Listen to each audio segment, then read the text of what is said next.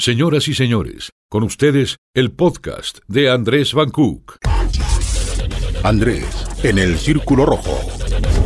En un momento diferente de la historia de la política de México, en un momento de cambios estructurales, en un momento de cambio de régimen, en un gobierno que dice que viene a marcar una diferencia, que viene a ser una transformación. Aquí me encuentro nada más ni nada menos que con el senador, con Toño Martín del Campo, quien también eh, fue eh, alcalde de Aguascalientes, si no tengo mal los datos. ¿Cómo estás? Así es, ¿qué tal? ¿Cómo estás? Oye, pues muchísimas gracias por el poder estar otra vez aquí reunidos en esta entrevista.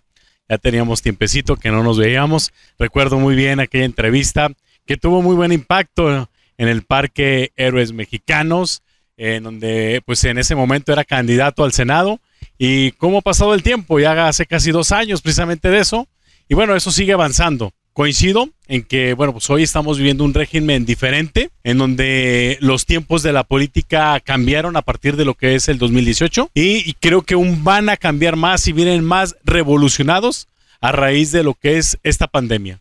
Definitivamente el tiempo cambió y hoy más que nunca, bueno, pues tenemos que adaptarnos precisamente a esos tiempos. Como senador o como figura de, de peso y representante en México para Aguascalientes, debes tener un, panorama un poco más caliente de lo que se está viviendo. Me gustaría que me, des un pantallazo general de cómo percibes este momento el gobierno federal respecto a Aguascalientes. Claro que sí. Bueno, a ver, eh, yo lo pondría en dos, dos, aspectos. Uno, desde el punto de vista cómo lo vemos nosotros y la otra, cómo lo ve Morena y la otra, yo creo que cómo lo ven los ciudadanos en general.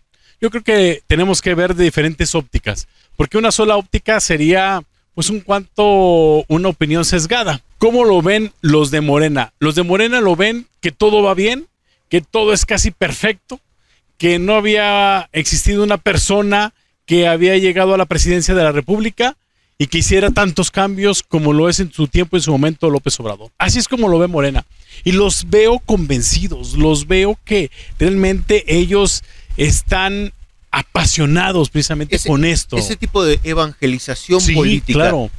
¿De dónde surge? ¿La falta de líderes como Andrés Manuel? Hay un vacío, Toño, donde no hay otras figuras. Recordamos en las elecciones a Anaya, recordamos a Mid. Eran figuras que estaban presentes como representantes del PRI o representantes del PAN. No hay alguien en este momento que le haga ni sombra. ¿Por qué? Claro, yo creo que también hay sus tiempos y sus momentos, ¿no?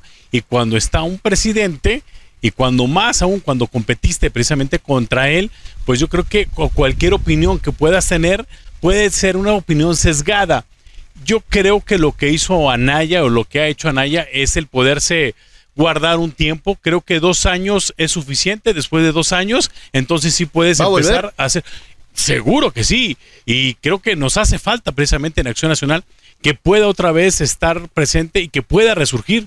Ese tipo de liderazgo nos hace falta, no nada más en el PAN, nos hace falta en todo lo que es México, porque porque tenemos que tener contrapesos y hoy debo de ser muy honesto, creo que no se ven esos contrapesos. Entonces, eh, tenemos que ver de qué forma pues surgen esas figuras a nivel nacional. ¿Para qué? Para que realmente existan esos contrapesos. Entonces, te, te comentaba que veo tres partes, tres enfoques. Uno desde el punto de vista morena, en donde entre más adulen a lo que es el presidente, ellos se sienten más halagados, cosa que, bueno, pues se han cometido algunos aciertos, porque hay que decirlo así, pero que también hay algunos errores. Vemos cómo el presidente empieza a bajar en las encuestas y hacen algún tipo de estrategia, pues desde Lozoya, desde Duarte, ahorita cómo han, han sacado esos personajes y pues qué es lo que va a pasar, pues los van a poner precisamente para decir, miren, aquí está parte de la corrupción de lo que es el pasado. Y eso es muy bueno, eso es muy atractivo para lo que es el graderío. ¿Por qué? Porque va a recibir lo que es el aplauso. ¿Al graderío te refieres a la gente? A la gente, así es. ¿Esto es populismo? Sí, por supuesto, es populismo puro como tal. Así. ¿Por qué? Porque no hay nada de fondo. Entonces, ellos están convencidos que se está haciendo algo. Me estoy refiriendo a los de Morena y a los seguidores de, de Morena ¿qué parte pueden tener razón. ¿Por qué? Porque hubo un hartazgo, un hartazgo de todo lo que pasamos en muchos años. Entonces, cuando llega una persona y cuando realmente quiere cambiar las, las cosas, por supuesto que se sienten ellos representados, se sienten ellos diciendo, hasta hubo alguien ahí que me está representando y que sí está haciendo por el bien de México. Aunque al final de cuentas tenemos que ver el trasfondo, porque no nada más es eso. Yo estoy a favor de que se termine con la corrupción. De hecho, hemos aprobado varias iniciativas en ese sentido. Pero lo que no se vale es de que nada más quieran utilizar un tipo de bandera y las otras banderas dejarlas. ¿Cómo, ¿A qué banderas me refiero? Pues a la bandera de salud, en donde no se le ha tomado la importancia correspondiente a lo que es salud, a lo que es educación, a lo que es seguridad pública, que hoy estamos en los peores momentos de cualquier presidente de la República y son temas que ellos no quieren tocar. Senador, una pregunta. El tema del, de la falta de, de- de recursos para, para los medicamentos de los niños con cáncer, que sé que es algo que ha estado este, en la palestra últimamente. ¿Cuál es el problema ahí que no están bajando esos recursos federales para Aguascalientes? ¿Cuál es el problema? Ahí lo que tenemos es, es lo siguiente, o sea, uno, no hay recursos suficientes que, que alcancen. Ellos pensaron que haciendo lo que es el INSABI, automáticamente se iba a solucionar todo este problema. Ellos comentaron que terminando con la corrupción iban a tener un ahorro de miles de millones de pesos y no es así. Y entonces me voy al otro enfoque. Ahora me voy a ir al enfoque de lo que es acción nacional o de lo que es la oposición. Y realmente como oposición vemos que es un país que no tiene rumbo, es un país 100% socialista, es un país que le gusta dar el dinero, puras dádivas, sin generar lo que es riqueza. Eso es lo que vemos. Y que este, en tema de salud, en tema de seguridad, en otros eh, rubros, pues realmente no vamos bien y estamos preocupados. Y voy a poner dos o tres ejemplos. Uno de ellos, la cancelación del aeropuerto, que si bien es cierto, se dice, dicho por el presidente, que existía corrupción, pues, ¿por qué no se castiga? Hoy quiero saber o escuchar una sola aprehensión de alguna persona que haya hecho actos de corrupción. Y conste que no estoy defendiendo al otro gobierno. Claro que no. Si hay corrupción, que se castigue, por supuesto. Y celebro y festejo de que se esté castigando lo que son los corruptos. Pero no nada más, no se vale así. Lo que sí estoy molesto es, como mexicano, yo creo, es de que se cancele un proyecto que era muy bueno, ¿sí? Y la otra que se quiere hacer en otro lado, en donde nos está saliendo lo mismo. Si hoy lo que se está invirtiendo en indemnizar a los constructores y lo que se pretende invertir, automáticamente con eso hubiera quedado resuelto lo que es el nuevo aeropuerto de Texcoco. Entonces, yo creo que son decisiones que no han sido acertadas por parte de la presidencia de la República. Y si aunado a eso vemos, por ejemplo, lo que pasó en Baja California, en donde ya estaba una empresa cervecera y por cuestiones, ahí sí, lo debo de decir, cuestiones personales o intereses económicos del presidente, porque el hijo, los hijos del presidente tienen unas cerveceras y por tanto les era incómodo, deciden a mano alzada, simple y sencillamente ese proyecto no va, cuando ya existían muchos miles de millones de pesos. Entonces, yo creo que son de las dos cosas que tenemos que ver. Ahora, Te noto ¿Qué es lo que enojado, pasa? te noto enojado. no, bueno, es que Está- pero antes yo te había conocido en un perfil mucho más pasivo y mucho más reflexivo. Ahora te noto en pie de guerra. a ver, es ¿Eres un que- panista enojado? A ver, yo soy un ciudadano más que un panista. Porque yo cuando estoy precisamente en tribuna estoy defendiendo los intereses de los mexicanos, no de mi partido político como tal. Si yo fui representante de, de un partido político, sí, pero estoy representando a, a los aguascalentenses y por lo tanto ahí represento a todos, a los del PAN, a los del PRI, a los de Morena, a los del PRD, a todos. ¿Por qué? Porque soy representante precisamente de lo que es el Estado. Y creo que cuando hay una cosa que está bien, se le ha apoyado al presidente. En ninguna nos hemos opuesto, pero sí algunas cosas que están mal, los hemos señalado y lo seguiremos haciendo, como la cancelación del aeropuerto, lo que es el apoyo a niños con cáncer, lo que es el apoyo a guarderías o estancias infantiles, eh, otro tipo de proyectos como lo que es los pueblos mágicos, el apoyo del fondo al turismo, que también igual vino a dar al traste pues en muchas cosas, eh, el quererse apoderar de los órganos autónomos, como ya se apoderó de derechos humanos, como se quieren apoderar ahora del INE, en donde descalificando al INE diciendo que sale muy costoso, cuando realmente representa el 0.04% de lo que es el presupuesto y que hemos tenido diferentes presidentes de diferentes eh, partidos políticos y que creo que es una de las instituciones prestigiadas, no nada más en México, sino a nivel internacional. Entonces, ¿por qué quererle dar en la torre a, ese tipo de instituciones? Yo le apuesto a la democracia, yo le apuesto a que a México le vaya bien independientemente de quién esté en el gobierno. Por eso, las iniciativas del presidente, yo sí las he aprobado cuando son por el bien de nuestro país jamás haría algo en contra de lo que es mi país o que le fuera mal al presidente. No, yo lo quiero que le vaya muy bien al presidente, porque si le va muy bien al presidente, nos va bien a todos los mexicanos. Entonces tenemos que tener ese tipo de mentalidad. Pero si vemos que el presidente no está actuando bien, también hay que señalarlo. ¿Por qué? Porque yo no tengo por qué callarme cuando veo que muchos mexicanos pues realmente están también desesperados, al igual que un servidor, por la falta eh, o escasa resultados que está teniendo precisamente ahorita el gobierno de la República. Estamos de vista a las elecciones del año que viene, ya empezamos en campañas prácticamente, se te ve muy activo en, en los municipios, que se te ve moviéndote en las redes sociales. ¿Cuáles son tus aspiraciones? Primero, el poder cumplir muy bien como senador. Hicimos varios compromisos, uno de ellos muy sencillo, y tú bien lo sabes, es el poder regresar no es justo que cuando pides el voto y después ya no regresas. Y luego quieres regresar cuando son tiempos de campaña. No, a lo largo de esos dos años he estado yo visitando a cada uno de los municipios, a las colonias. Sé que está difícil, está complicado, pero más sin embargo, pues así lo estamos haciendo. Hoy en este momento acabo de llegar de la Ciudad de México y tengo ya gente aquí en, en lo que es el estado. Y así voy a seguir, siempre escuchando a la gente. ¿Por qué? Porque la gente te da esa orientación que realmente debe de, seguir y la orientación que debes de tener.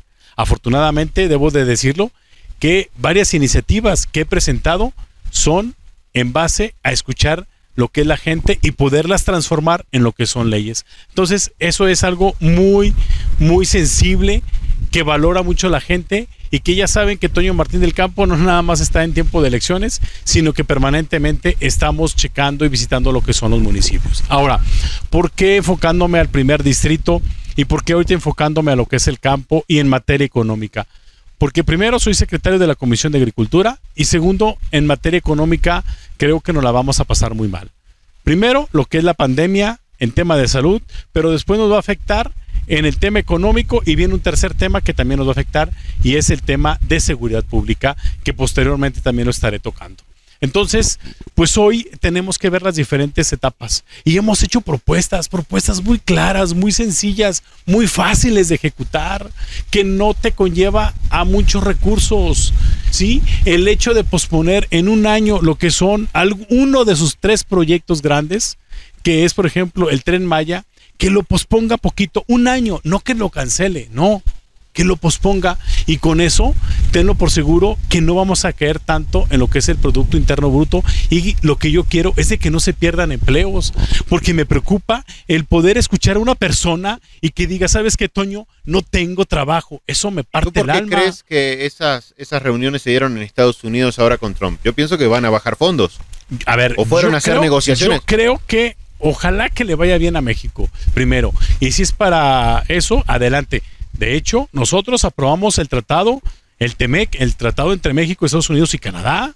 ¿Por qué? Porque le apostamos realmente a certeza jurídica para los empresarios de los tres países. Entonces, eh, en ese sentido, yo le apuesto que le vaya muy bien a lo que es eh, México y por supuesto también igual a los tres países. Sabemos que el presidente Donald Trump está en campaña y por lo tanto se había o había existido mucho confrontamiento con, con lo que son los latinos y sobre todo con los mexicanos que hemos recibido muchísimos insultos. Más sin embargo, pues yo lo veo como una estrategia precisamente de lo que es el presidente Donald Trump. Ahora, ¿qué es lo que tenemos que hacer? Si yo fuera parte de ese gobierno mexicano como tal o si yo fuera el presidente, pues es sacarle raja política, pero sobre todo ventajas económicas para los empresarios y para los mexicanos.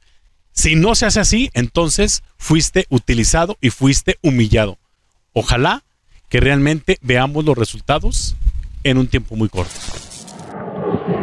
Aguas calientes, elecciones. Hay una contendiente sin duda muy dura para la para que todo el mundo visualiza para la para ser gobernadora. A, Tere Jiménez. Sí, sí, sí. ¿Te verías en una alianza? ¿Te irías a luchar por ser tú el gobernador? ¿Cuál es un poquito, dame un poquito el sentir? Primero eso, que me lo respondas brevemente. Ok, breve, pues esperemos de que se cumplan los acuerdos que en su tiempo y en su momento se llevaron a cabo. Ojalá que sea por el bien del Estado y yo siempre le voy a apostar a mi Estado. Nunca le voy a apostar a que le vaya mal a Aguascalientes, sino que al contrario, el poder ayudar, el poder contribuir para poder tener un estado próspero, un estado en que estemos en los primeros lugares. Y la otra, por supuesto que también el podernos preparar con un plan de trabajo, programas muy claros, muy específicos, cuando se pueda llegar el momento y entonces poderlos ejecutar y dar tiros de precisión. ¿Cómo ves en este momento la alcaldía de Aguascalientes? En este caso, como partido político Acción Nacional con amplias posibilidades, veo a otros partidos, eh, en este caso el PRI, que hasta el momento pues no tiene ni pie ni cabeza. Veo a Morena, que tiene una marca, pero que es la marca nada más del presidente, pero que no tiene un liderazgo fuerte.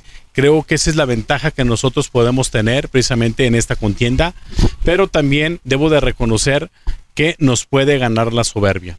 ¿Y a qué me refiero? A que si pensamos que por de facto va a ganar el PAN en el 2021, estamos equivocados. Segundo, tenemos que sacar al mejor hombre o mejor mujer que pueda tener la capacidad de experiencia para poder estar al frente y que tenga la simpatía de los ciudadanos. ¿Por qué? Porque ya nos dimos cuenta que cuando pensamos que está todo listo, está todo resuelto, y oh sorpresa, no es así.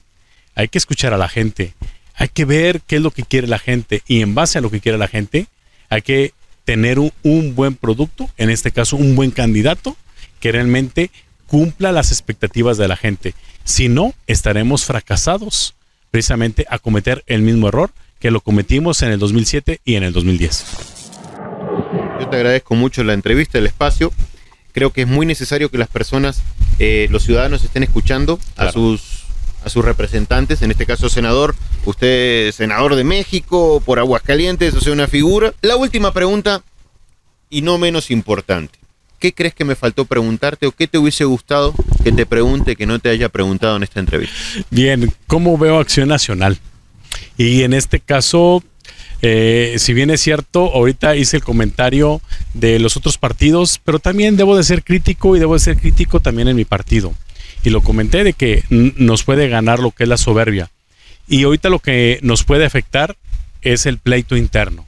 Y hay que decirlo como tal, o sea, hay cierto roce, Martín y Tere, Claro que sí. Y eso nos afecta. ¿Por qué? Porque al ciudadano no le gusta el choque, no le gusta la confrontación. Al ciudadano le gusta que haya entendimiento y que haya una buena armonía entre lo que son los gobiernos. E inclusive, ni tampoco a nivel federal, ¿eh? Así, a ese grado. Entonces, yo creo que hoy más que nunca tenemos que tener esa sensatez. ¿Para qué? Para dejar a un lado, en serio, y lo digo con todo el cariño y con todo el respeto, dejar a un lado los intereses personales o de grupo y anteponer cualquier tipo de interés, el interés mayor, que el interés mayor es, sea Aguascalientes. Y si yo puedo ayudar en contribuir precisamente para que sucede, ténganlo por seguro que van a tener un aliado. Ahí tienes la cámara. Esta es tu cámara. Esta es mi dale un cámara, mensaje a. Martín y a Tere. Ok, por supuesto. A ver, ¿cuál, cuál de las dos es mi cámara? ¿Esta o esta? ¿Esta? Ok, bueno. Pues igual, yo les he comentado y les he dicho y he comentado en conferencias de, de prensa que hoy más que nunca tenemos que estar unidos como panistas. Yo creo que no podemos cometer los mismos errores. Y por lo tanto, tanto a Tere y tanto a Martín, si realmente es el tiempo y el momento de podernos sentar en una mesa y que cuenten con un servidor para ser aliado precisamente de los dos. Y aliado de Aguascalientes, que es lo más importante. Muchísimas gracias, Toño. Muy agradecido por esta, por esta entrevista. Al contrario. Gracias. Gracias.